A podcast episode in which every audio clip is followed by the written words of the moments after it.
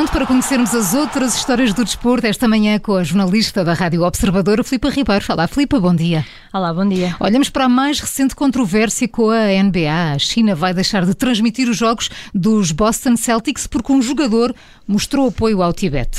Enes Kanter, dos Boston Celtics, publicou anteontem, antes do primeiro jogo dos Celtics, esta época, um vídeo no Twitter onde, em dois minutos, pede ao governo chinês que liberte o Tibete. Xi Jinping, I have a message for you and your henchmen.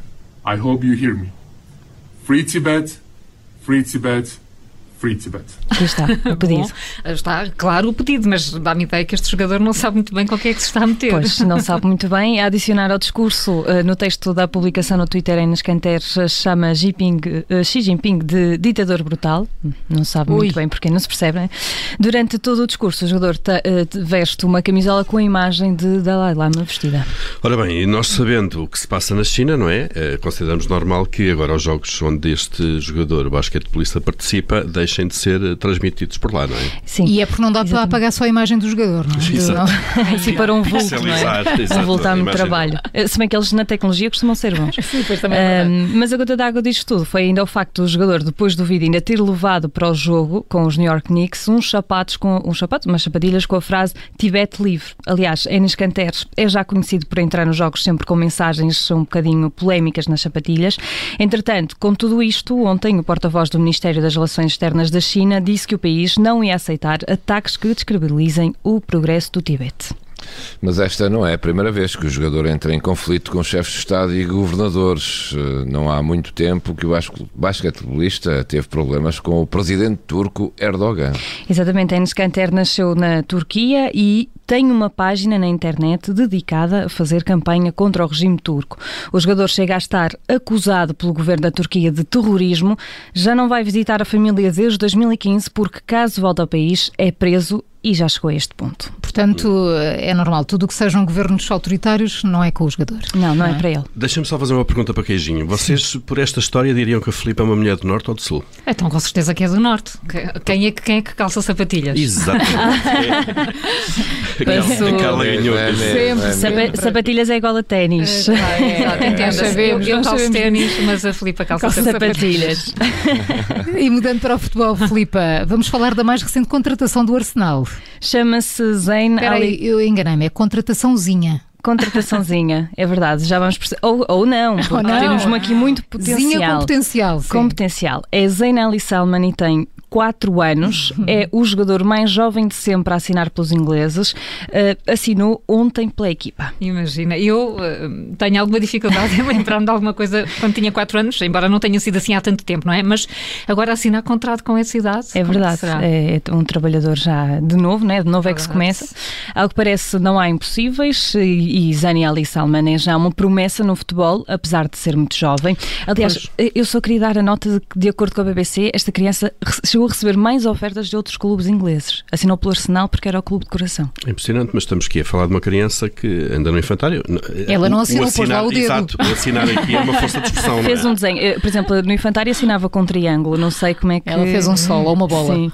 Um, mas pronto, agora a criança vai ter de dividir, lá está, o tempo de treino e dos jogos com as idas ao infantário. É um trabalhador estudante com 4 anos. Já o Chelsea, Filipa, não tem uma criança a assinar contratos, mas tem uma camisola a gerar alguma polémica. Sim, na quarta-feira o Chelsea, o Chelsea lembrou-se de lançar uma edição especial de uma, do, da camisola de equipamento. A camisola é especial porque assinala o golo marcado aos 42 minutos no jogo com o Manchester City, que valeu ao, ao Chelsea a Liga dos Campeões. Pois calculo, calculo que para, para os fãs esta camisola pode ser muito apetecível. Pode ser apetecível, o problema é que custa 232 euros e os adeptos uh, estão descontentes descontentes e a contestar esta decisão do clube. A esse preço não, é difícil que as camisolas cheguem a esgotar, não é? Sim, pelo menos pelo feedback que está a ver, acho que ninguém vai ter muita vontade de comprar a camisola. Ainda assim, eh, pode ser mais fácil esgotar porque o clube só produziu 420 ah, camisolas. Torna-se assim uma coisa única, não é? Sim. Edição limitada. Exatamente. A fechar, Filipe, olhamos para o ranking das seleções da FIFA, isto porque Portugal desceu na tabela. Não se hum. percebe, a Seleção Nacional de Futebol desceu uma posição no ranking da FIFA. Portugal está agora em oitavo lugar na classificação. Então e porquê que isso acontece? Não é o facto de termos sido campeões europeus em 2016 já não vale nada? Sim, como se costuma dizer, o que lá vai, lá vai. de facto, a Seleção Nacional venceu todos os jogos desde a última atualização feita em setembro desta tabela. Venceu o particular com o Qatar e um jogo de apuramento eh, para o Mundial eh, com o Luxemburgo. Mas a Espanha, que foi a seleção que nos roubou o sétimo lugar, venceu um jogo nas meias finais da Liga das Nações e, uma derrota na, e teve uma derrota na final com França.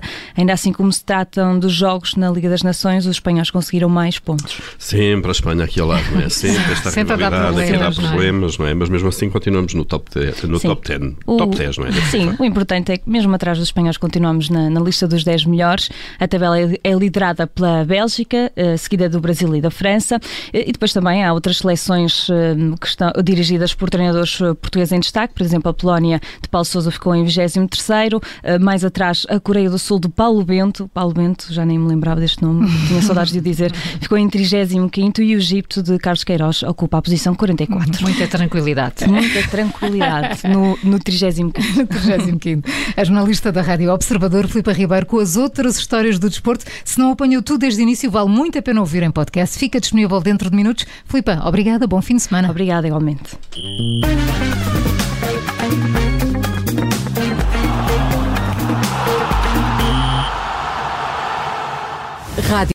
Obrigada por ter ouvido este podcast. Se gostou, pode subscrevê-lo, pode partilhá-lo e também pode ouvir a Rádio Observador online em 98.7 em Lisboa e em 98.4 no Porto.